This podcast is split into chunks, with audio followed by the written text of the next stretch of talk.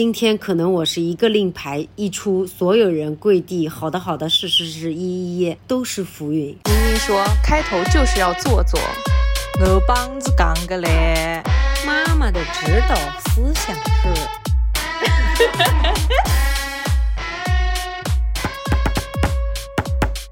大家好，这里是宁宁开门，欢迎收听本期的宁宁开门。大家好，我是凯子，我是西西。我是宁宁，开心也是一天，不开心也是一天，希望大家开开心心每一天哦。本期我们终于要来听宁宁讲书啦，书的名字是什么？给我们先介绍一下。这本书的名字叫做《长安的荔枝》，是谁写的呢？让我来看一看。马伯庸写的。不是你作者名字都记不住啊？马伯庸写的，对，这本书是马伯庸写的，根据现实。然后纯属虚构的一个，根据现实纯属虚构的，没听说过。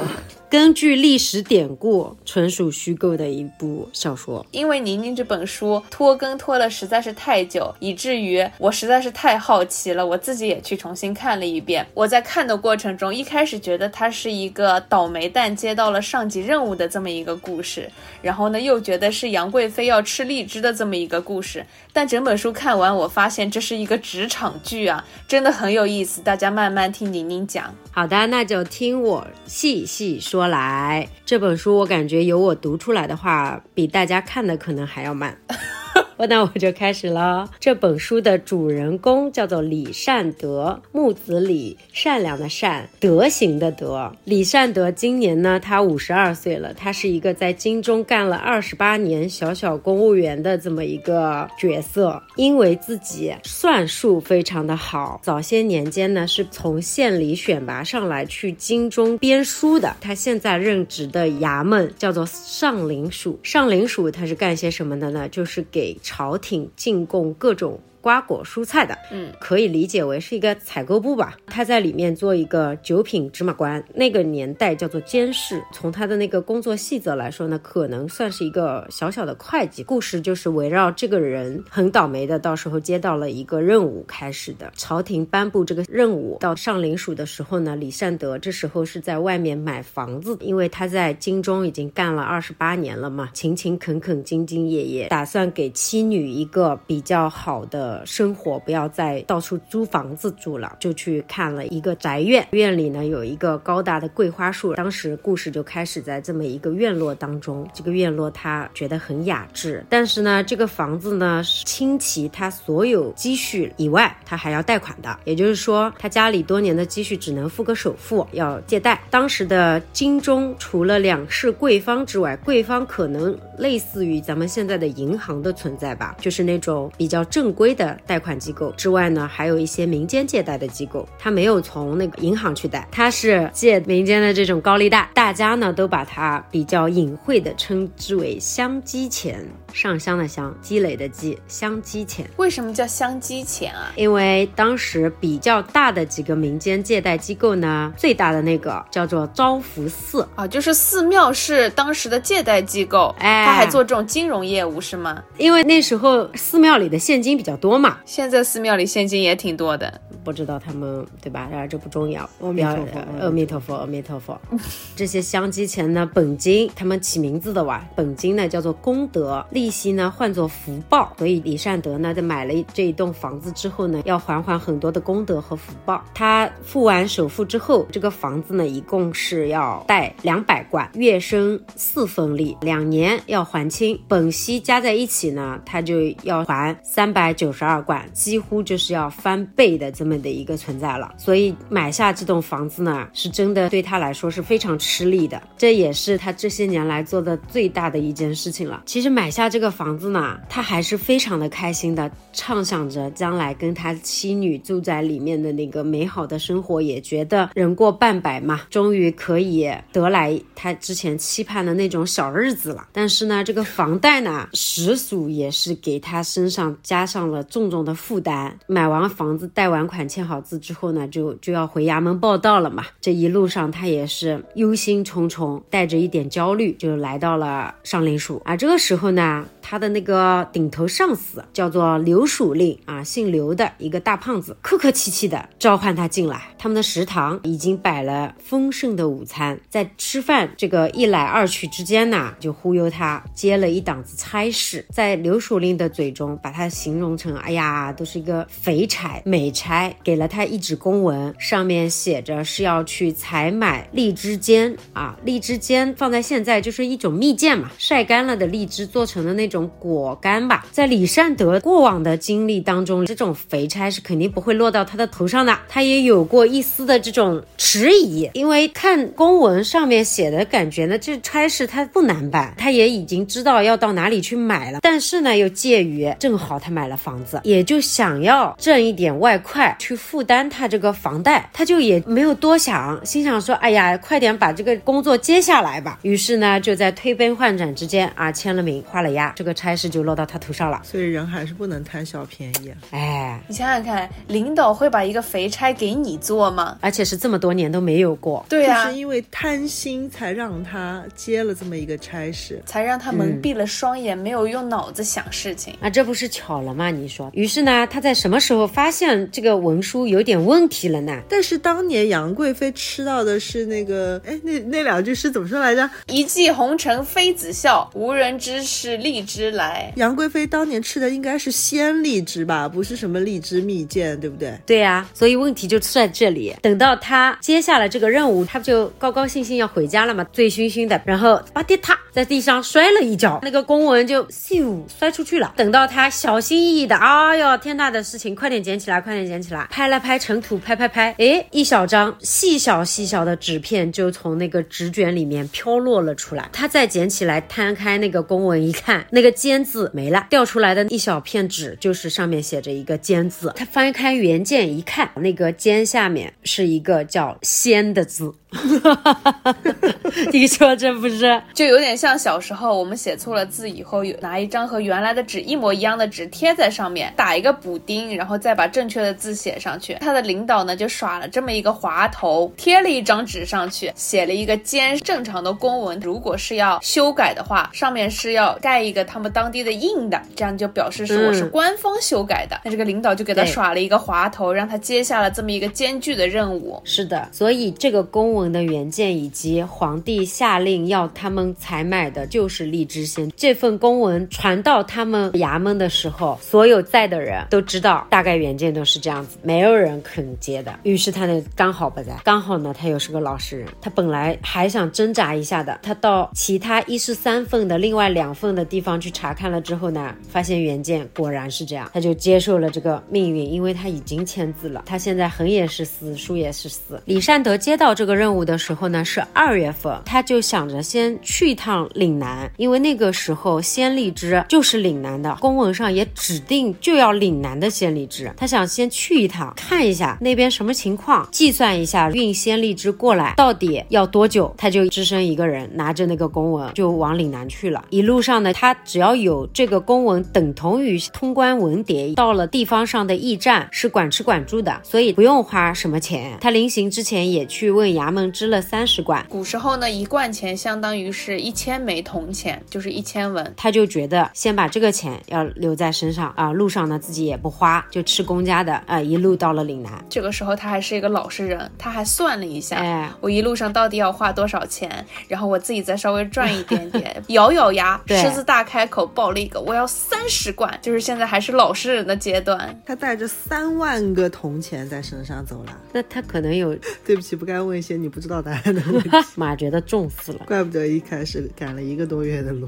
对，这里补充一下，从当时的京城长安到岭南，一共要走五千四百四十七里路。这段路他走了多久呢？他到的时候已经是三月初十了，他足足有走了一个多月，才进入了广州城内，还没到岭南。岭南其实那个时候可能是广州的乡下。于是李善德一算速度呢，那原本那点侥幸已经是灰飞烟灭了，因为以这种走法，再快三倍送鲜荔枝也是不可能的。但是呢，他还是没有放弃，呃，想着呢，反正先看到荔枝园再说。那他去了的时候呢，先拜访了岭南那边对接的衙门经略府，然后他找到对接人，但那两个人呢，啊不怎么买他的账。一听这差事，就不想趟你这滩浑浑水，但是呢又不想给他烙画饼，因为毕竟是京中派来的人嘛。经略使和他的助理就想了个办法，给他五幅顶配的通关文书，就是随便他到岭南、广州也好，调配人手的那种通水路、通陆路的那种通关文牒批给他。这样呢，就意思我们也已经配合工作了啊，给了他很多的支持，但是呢，没有给他一分钱，到时候没完成的话也烙不下画饼，他就觉得万念俱灰了，完了，完犊子啦啊，没可能啦，所有人都看得清，就他一个倒霉蛋子，有那些东西有什么用呢？于是呢，他就回到了客栈，打算要自行了断了，就开始写休妻书，不想害他的老婆。写着写着呢，但是他又有点啊，这么多时候的赶路呢，身心疲惫的他也睡着了。一觉醒过来呢，肚子又有点饿了，他想着说，哎呀，那我还是做个饱鬼再走吧。饱鬼。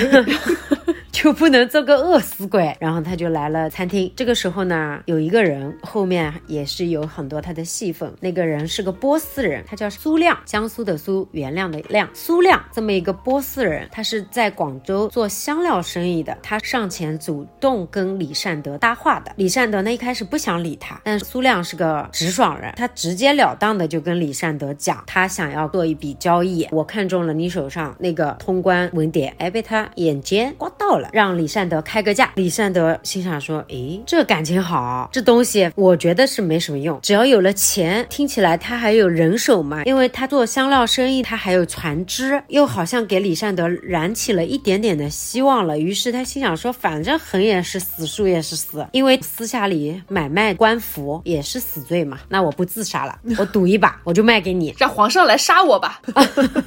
于是他就跟那个苏亮成交了，还鼓起了他所有十二万分的勇气，脱口而出了一个他觉得简直就是难以想象的这么一个数字：七百六十六管。他问苏亮有零有整的要了这个交易的金额，苏亮满口答应，不带任何一个磕绊的。苏亮也没想到这么便宜，对，而且苏亮呢还在七百六十六罐上面又加了三成，他直接给了他九百九十六罐，并不是直接给他现钱，就是说给了。你一个额度，你可以在我这里知道九百六十六罐的经费。如果你要买什么东西，这一片我熟，我去帮你买，反正都在这个额度里出。哦，这样还挺方便的，因为他确实人生地不熟。对，现在就是苏亮给他解决了很多麻烦，他只需要去思考这个事儿到底怎么做就可以了。对，嗯，他有了这么个项目经理之后呢，他就安安心心的去看荔枝园了，因为他还得要找到供应商哦。于是呢，他就找到当地的。向导，向导告诉他，这里种荔枝最有名的不是大庄子出品的荔枝，而是石门山下有一个叫阿童的女孩子，她庄子里也不大，只有三十几亩，但是种出来的荔枝呢，那是又大又圆，肉厚汁多，远近的口碑都是最好的。这个庄园里面的荔枝呢，只供给经略府刚刚那个他去到对接的衙门。于是李善德就去找到了这个叫阿童的姑娘。这阿童一开始是不怎么喜欢她的，因为她。对于那种京中来的、城里来的官员，没有什么好感。但是呢，李善德呢不太一样。他去到了果园之后呢，也听从阿童的差遣，让他帮着一起捉虫、干活，他也都干。于是就获得了一些些阿童和他手底下那些工人的好感。晚上还跟他们一起吃了顿篝火晚饭，他们就一来二去的变成朋友了。期间呢，他就询问阿童：“我如果要把这个荔枝保存久一点，要怎么办？”那那里的人呢？就把它当个笑话听，大家都很哈哈大笑的，直接说啊，你别摘下来呀。而这个呢，也就在事后成为了一个 flag。阿童呢，也就看他这个人也比较友善，给他分享了一些他认为已经是专门搞荔枝的农民才能知道的秘方了。他说，你取一个大瓮，荔枝不要剥开，搁在里面，瓮口封好，泡在溪水里，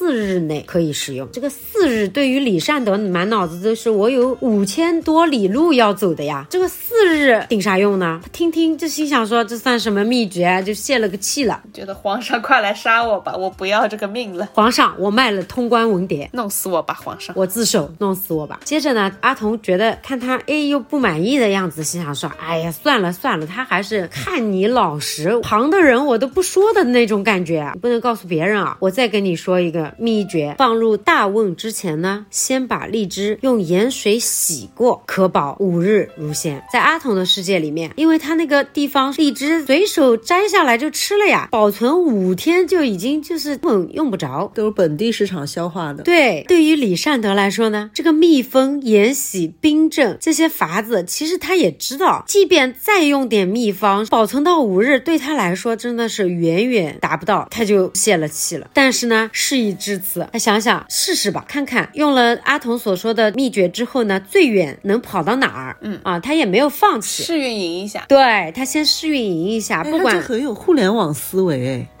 什么哎，迭代，对他先出一个 demo 版本，呃 demo 版本，然后做一些市场的调研，然后去跑一跑分。内测版。啊，内测版跑一跑，看到底这个结果如何，我们回来再改进，看看还有没有改进的空间。于是呢，他就连夜就开始测算，先把路线用一张 Excel 表 啊，你别瞎说。他自己手绘了一张表格嘛，他画了一个 Excel 表，用来跟踪进度。他嗯弄了一个甘特表，他做了一个这样的表，规划好了几个他想要试运营、试跑的路线，然后呢，他打算在这个表上，到时候让那些外卖小哥飞鸽传书回来，告诉他第一日跑到哪了，是有 daily report，他的这个 Excel 表上面记录的其实就是每一路跑腿的小哥的 daily report，以及他还分了颜色，用来直观的看到荔枝坏到什么程度了。于是呢，他就散了四路人马出去。好，他的这个试跑计划呢，最后得出来一个结果，我要被皇上看透了。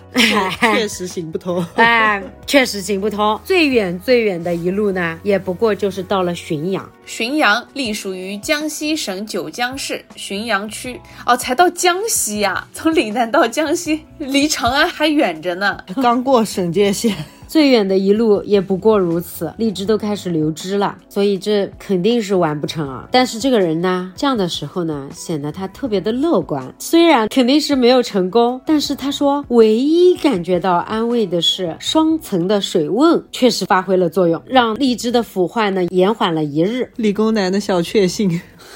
他那个双层水瓮是怎么做的呀？本来这个双层水瓮是苏亮他们用来运香料的，为了嗯香料防潮，防潮它中间是隔的水是吧？不是，它用来运香料的时候是隔的空气。然后呢，嗯这个瓮的结构呢，给他想到了一个办法，就是在隔空层里面注水，甚至于说放点冰水、更冷的水、海水，使得瓮里的温度更低。嗯，反正他们能够想到的办法呢，也只不不过就是加快一些速度，然后走一些好走的路，以及让瓮里的温度更低一点，仅此而已。截止到这样呢，就是没有成功。所以他第一次的试跑只是跑出了一个概念，就是双层瓮它管用。但是也只有五天。嗯，对，六天多了一日嘛，他有了一点这种苗头之后呢，他心想说，我再跑一次吧，因为这个时候他不缺钱啊，他有团队啊。然后呢，他就打算试跑第二次，这一次呢就不必四路齐出了。第二次呢，他只打算专注于提速优化路线。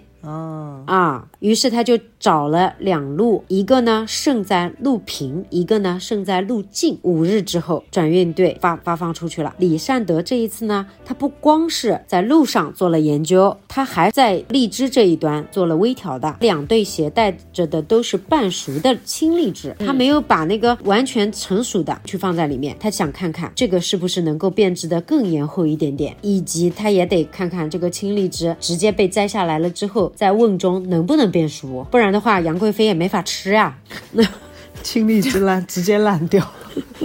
劝贵妃，要不咱今后就吃荔枝煎吧？你看这鲜荔枝也不好吃，我们就解决那个提出问题的人。皇上，你带贵妃出去旅游不行吗？生日宴来岭南办不行吗你总归都是要去马嵬坡的。？How dare you 啊！于是六日之后呢，两路飞鸽都飞回来了，都有结果了。这一次的结果呢，比上一次的稍微的又好了一些些。荔枝呢进入味变期，就是味道变了的时间又延长了半天。然后两路人马完成的里程数呢，也比上次又多了两百里，有提高，但是意义并不大。也已经表示又到了另外一个极限了，以及所有的数据还在倒逼它，表明提速也已经到了极限了。就是说，刚刚咱们是一个结果，然后中间还有一些数据分析，那个马儿啊、跑腿小哥啊，他中间也在提速，也已经到达了极限，五天三千里就是极限了。哦，好的，截止目前呢，李善德能用的办法都已经穷尽了，于是呢，他终于产生了放弃的念头。休妻书写起来吧。他这次没写休妻书，因为这一次阿童给他出了个主意，说别烦了，你们住到山里来吧，你回京里去把老婆孩子都接过来，也不至于要死。你躲到我这个山里来，我们这里的人都会帮你打掩护的。啊，皇帝老儿他也找不到你，那么你就不用死了嘛，隐姓埋名你当逃犯，当逃犯。哎，是的哇。总比去死好吧？对于是呢，他听听也挺有道理，哎，就想着就这样吧，当一个逃犯，到时候那个京中的宅子嘛也卖卖掉，反正嘛也钱也不用还了，对呀、就还不上了嘛。寺庙得到一笔坏账。当他接受了阿童的这个建议之后呢，他又神清气爽呀，心想说，哎，想开了，就这样。于是呢，就跟阿童他们又开始篝火晚会啊，什么玩起来了。心想说，反正当时想的挺开的，对，当时就想开了，玩起来，荔枝酒喝起来，又是在推杯换盏之间，又一个希望。把他给点燃了，他们又在谈笑间又调侃他。哎呀，这个人刚来的时候蠢得要死，问了个蠢问题。呃，他们还演起来了，就开始演他，说：“哎呀，他问我们个荔枝怎么样保存的更久一点。”你不要这么阴阳怪气好吗？于是我们都笑他的。哎呀，你别摘下来呀！哎，这一一说，打通了他的任督二脉，就跟那个柯南，噌一下，脑子里闪过一道白光，他被点通了。不要摘下来，不要摘下来。不要摘下来，对，不要摘下来。我为什么没有想到呢？于是他就像发了疯一样，拔起脚来就走，也没跟阿童他们打招呼啊，巴拉巴拉就找到了苏亮，说苏老，我还要再问你贷三百，哦，不对。五百贯钱，我这次我知道我要成功了，他觉得有希望了，他还是要去完成这件事情。刚刚想好的归隐山里全抛诸脑后了。现在他还是一个非常合格的打工人，虽然嘴上说的说妈的这个 B 班老子一天都上不下去了，老子当逃犯，老子不能房子不要了，你们记一笔坏账吧。但是脑子里还是想着业务，连喝荔枝酒的时候脑子里都是业务。呃，苏亮呢，也从这个人身上哇看到了这个人值得投资，就是他的这一腔热情，我就觉得他能成功。如果你得了什么好处，加官进爵，你要罩着我们，我何止是投五百追加呀？苏亮就追加投资了，追加了 A 轮，呃，追加了 A 轮，给他投了。一千贯，而且这个不算作他的投资款，这算是我奉送给你的啊，并不是这个我给这个项目的钱，这个钱我就投你啦，我们交个朋友啊，以后你发达了，苟富贵勿相忘啊，我要求不多，其实就是让你给我这个生意行个方便。他们一拍即合，于是他就开始了第三次的试跑。这一次的试跑呢，时间不多了，他要陪跑，他打算跟着他的队伍回长安，看一下沿路的情况，以。确保万无一失，他想出来的办法，什么分叉啦、剪裁啦、半青的、半熟的荔枝，所有前面测试用到过的方案、工具等等，全部以最优的，就是把之前觉得行之有效的方法都揉杂在一起，优化中叠加优化，然后。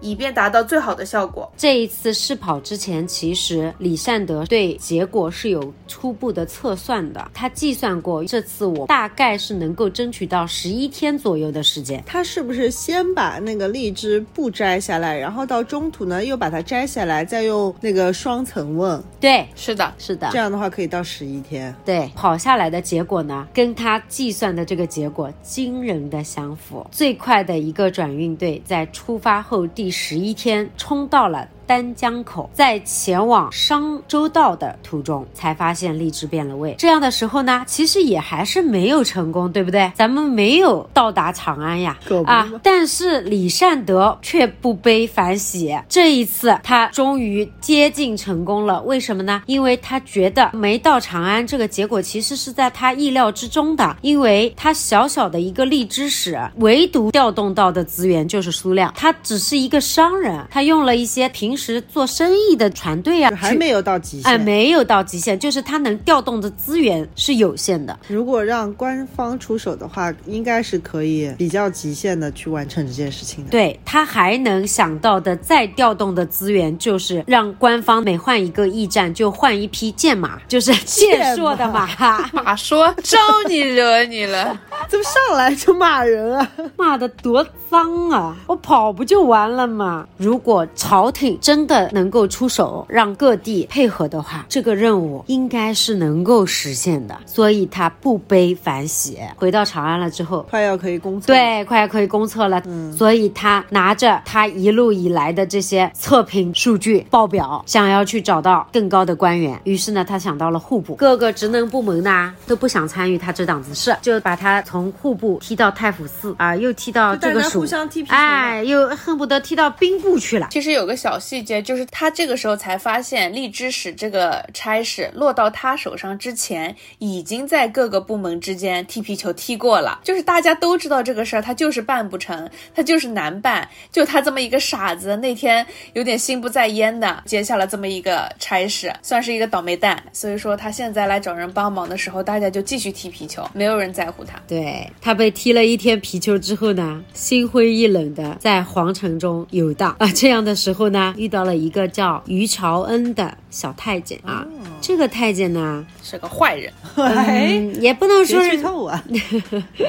然后这个小太监呢，也像当初苏苏亮一样，主动跟他搭讪，说这个事情如果是圣人想要的啊，那就是我的分内职责了。这档子事情我是要帮你管到底的嗨，哪有这么好心啊？啊，我来帮你打点这个事情，我来给你指条明路。他这样一来二去的忽悠了李善德了之后呢？他就把他一路以来所有心血的这些测评报告全部给了他，想要让他去递交给皇上。哦，他以为这个太监是能够直接面圣的啊，他觉得这个太监能帮他。他现在还是那个天真打工人，他觉得自己做了很多的前期的工作，然后他觉得只要有人能帮我一下，我这个事儿就可以做成了。就是犯了一个职场的大忌，把自己所有会的东西全都开始交给别人。对他交完了以后还洋洋得意的哇，他觉得这件事情。终于要得到初步的结果，有眉目了，哎，有眉目了，了无音信。还是他的朋友提醒了他，说：“哈，你把这个东西全给别人了，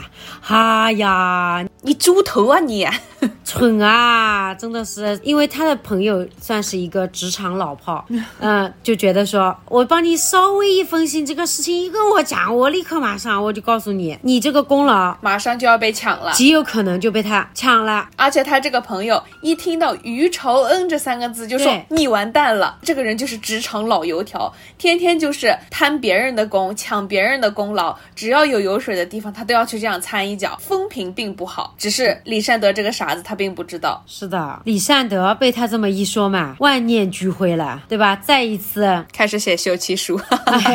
他从朋友那边走出来以后呢，哎，撞上了另外一个小太监，但这个人呢，这还真是来帮他的。这个人给他递了一个名次。就是名片，让他带着这个。名片，呃，今天晚上一个什么时候到招福司去见面？其他啥也没说，然后上面只写了冯元一三个字。这个冯元一一直是一个非常神秘的人，在这个后面还陆续的帮了他两次。嗯，他现在既没有依靠的人，连手上的那份 Excel 表都没了，他就只能相信这个人啦。那么他就去了，在那个黑漆麻乌的一个夜晚，迎着月光，他看到了杨国忠这个人呢，就是魏国公。大家听这个信就。知道他非富即贵是吧？嗯，这个整个故事就是为了杨贵妃吃到那口荔枝，然后杨国忠呢就是跟贵妃是亲戚关系，一直在朝中独揽大权。于是李善德见到他了之后呢，一开始是趴在地上，根本不敢抬头看。后来呢，他心想说，这个人能帮我呀，他权势之大呀，不亚于皇帝呀，以及这话可不敢瞎说，真危险呀，大不敬啊。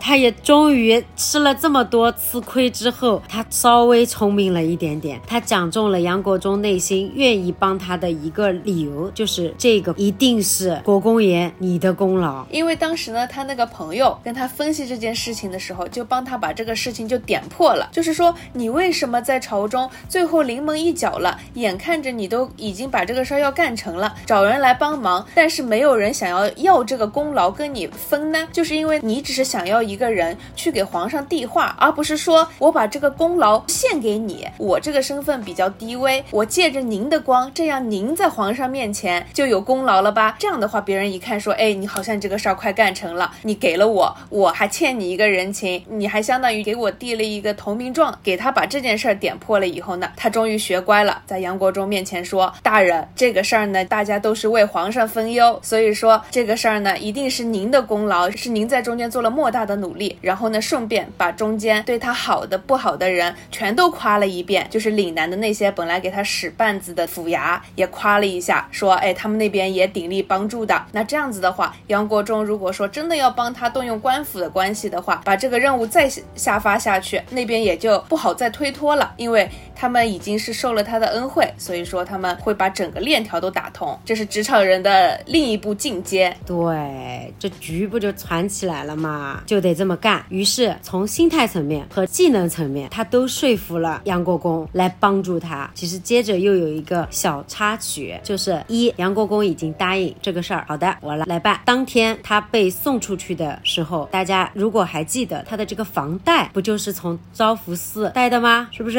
嗯，权势的力量在这一刻又得到了展现。招福寺的点座负责人把他送出去的时候呢，说：“哎呀，今天天色已晚了，你在我们这边禅房休息一晚吧。”热情的招待了他。还给他递了一本叫《吉祥经》送给他，他翻开一看，里面掉出来一一张，就是他当时签的那个。这个寺庙的点座呢，在职场中可比他会做人多了。寺庙为什么能做民间借贷的这个生意呢？其实佛门禁地呢，如果做这个生意的话，他不背靠皇家，他没有这个由头，而且也没有保护伞嘛，相当于他是背靠皇家，并且皇家的一些皇亲国戚啊，或者是一些贵胄啊，他都会来这个寺庙礼。佛，然后呢，寺庙关门之后呢，这个游客就不接待了，也会有一些皇家的人啊，专门独享美景，可以看看落日啊，大家在聊聊天啊，聊一些比较私房的话。他们一直跟皇家的关系很好。寺庙的点座呢，就非常会做人。他一看到杨国忠要帮这个小官儿，他就觉得说，哎呦，那我要拿出我的诚意来，我要把这个中间的关系多通融通融。我不能说是还借了他的钱，哎，现在我还诸资必较。其实这点钱对这个寺庙来说并。不算什么，所以说他直接就给李善德免了他这个贷款。是的，然后李善德当时就是第一次感受到了有权有势的快乐。对他以前就从来没有经历过这些事情。第二天他就开始复排这个事情，然后把各职能部门的事情就罗列的清清楚楚、精细到物料表啦、数量啦、地点啦、各驿站啦、沿途的路线啦、流程全部定好了之后，他就开始到各个部门一。一改往日的唯唯诺诺那个求人办事的那个样子，就是啊，我现在就是去下达任务的，你们就简单相信照做听话，一副正儿八经的荔枝使的派头就起来了。因为他手里有了不只是通关文符了，他有了杨国公的令牌。对他一开始还在想说，给了我令牌是不是要给我一个什么出城的文牒啊，什么东西，还想问杨国忠要这个东西，然后杨国忠就觉得好笑，跟他说有我这个令牌，你还不是全国都。平汤嘛，你还问我要什么别的东西？然后他一开始还有点战战兢兢的，结果发现这令牌是真好使，这只要一亮出来，大家全都好的好的好的，收到收到收到，一一一一一。但是呢，随之麻烦也来了，也不能叫麻烦嘛，只能说他这个角色变了之后呢，他曾经拥有的那些东西，哎，事物它就是辩证的，书就得这么写。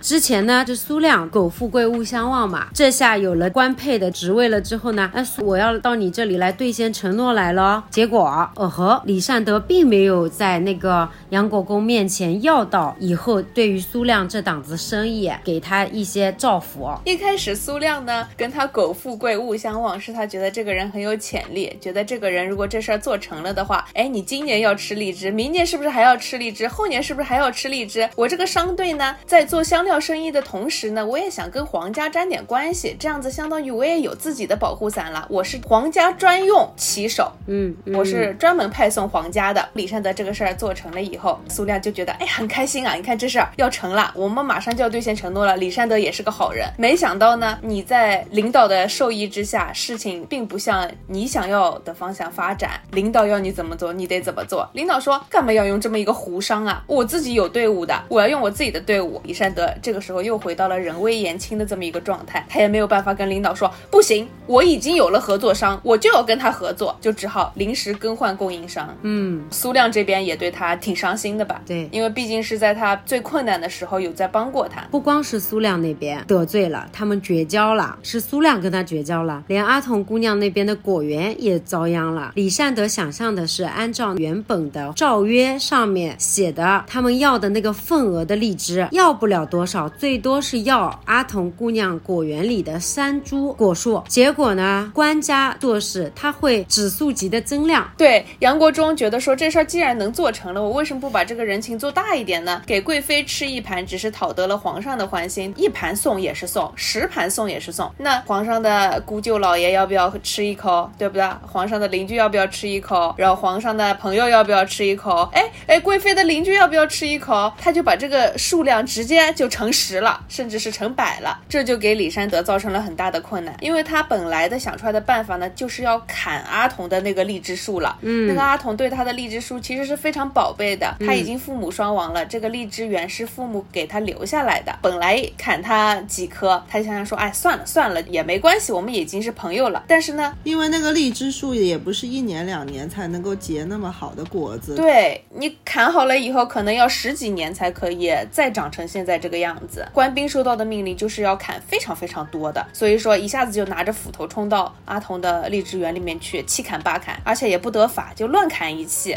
阿童都要气死了。而且当时阿童上前阻拦的时候，也求了李善德，而李善德在这样的时候呢，他又不知道该怎么办去抗衡。当时有一个书中的画面，就是他有什么资本抗？他没有办法抗衡，他当时也是只能非常痛心的在马上看到官兵在砍阿童的荔枝园。阿童们被浸在地上。对，官兵给他看了杨国忠的手谕，我要增加数量。他当时就是也没有办法，只能说是默认了，然后就骑马走掉了。只能听到阿童在后面说：“你这个丧良心的，我再也不跟你当朋友了。”对，已经失控了。他现在所能做到的就是，那就把这个事情做完吧。嗯，做都已经做到这个份儿上了，我也没有办法改变任何的事情，只能说按照领导想要的方式把它做完。而且他现在就是一个自保的心态。这些人如果说他庇佑不到的话，他也只能两手一摊，说啊，那我也没有办法。故事讲成这样，大官出手，大官出手，荔枝就有。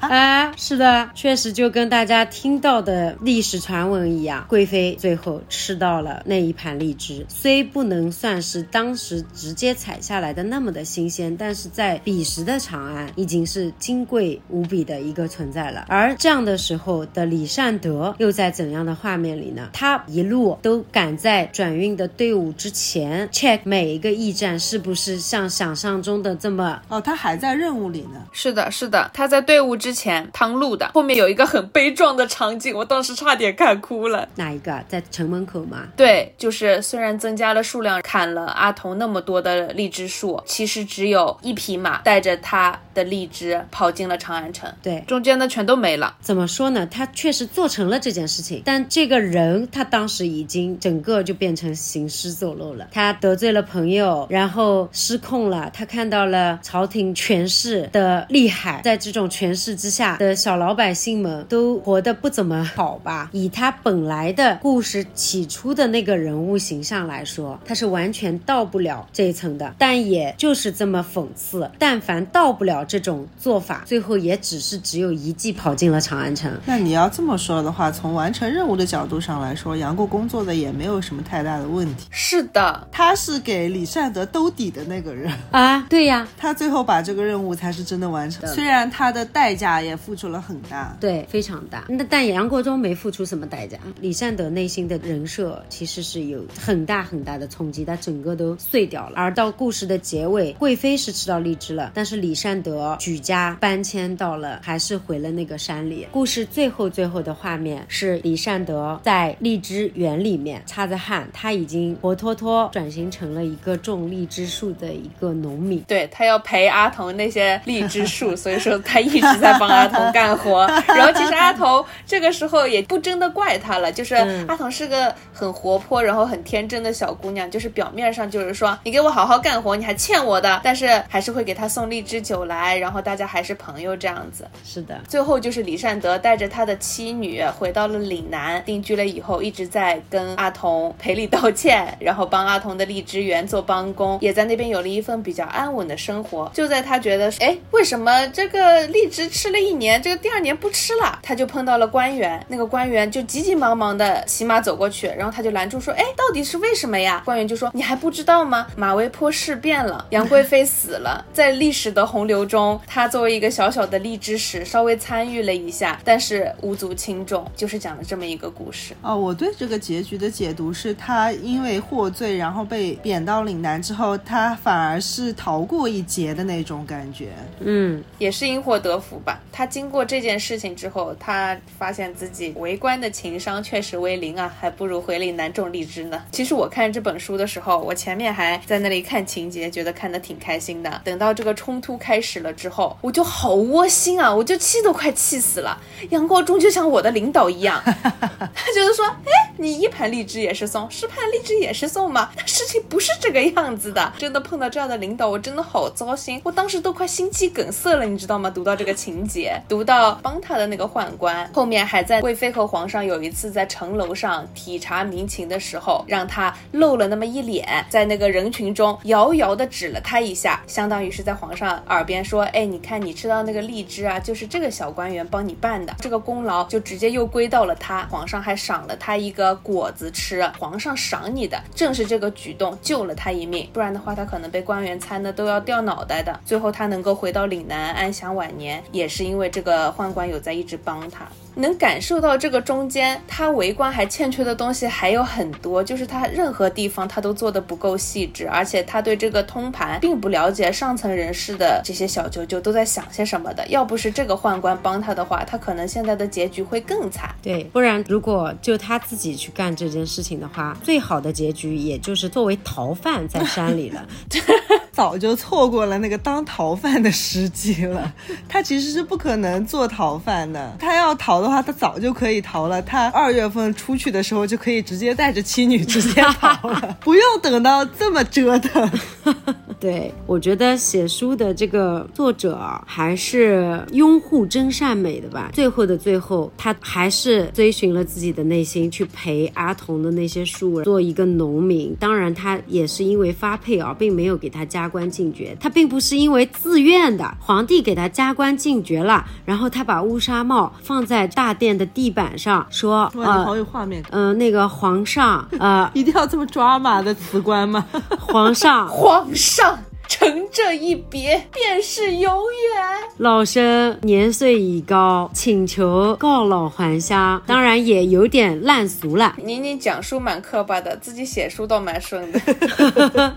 他是把它写成了最后回归了本真的那个样子。今天可能我是一个令牌一出，所有人跪地，好的好的，是是是，一一一都是浮云。追寻自己本心的那种真善美，才得以善终。其实本书还有一个人物是我觉得很可惜，而且作者并没有给出结局的。就是苏亮，嗯，苏亮他是一个商人，大家可以用商人的逻辑来理解他。他是一开始出于商业目的跟这个李善德结成对子，但是呢，在这个过程当中，他也真心拿李善德当朋友，特别是那个双层瓮也是他的主意，并且只有苏亮这边有这么多的双层瓮，因为官兵的介入，这个苏老倒是蛮有本事的，他觉得说这个风头好像不大对，他提前就跑了。他跑了呢，一方面是躲灾，二方面是我。我也不要跟你这个人合作了，我就走掉了。然后官兵到的时候，苏老已经乘着他的船走掉了。然后李善德匆匆追来的时候说：“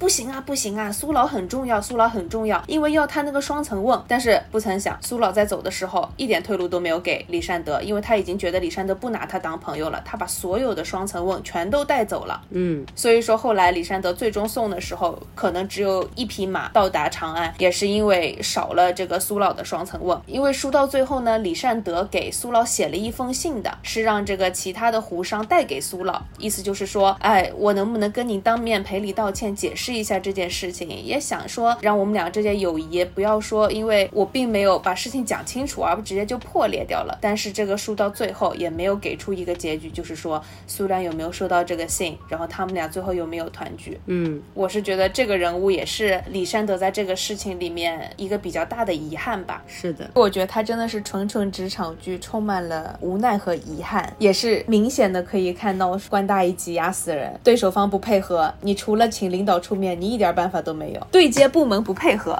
哎，这个真的很职场剧，我越看越气恼，你知道吗？我请领导出面怎么办呢？我就说领导这事儿办成了，可是您的功劳呀。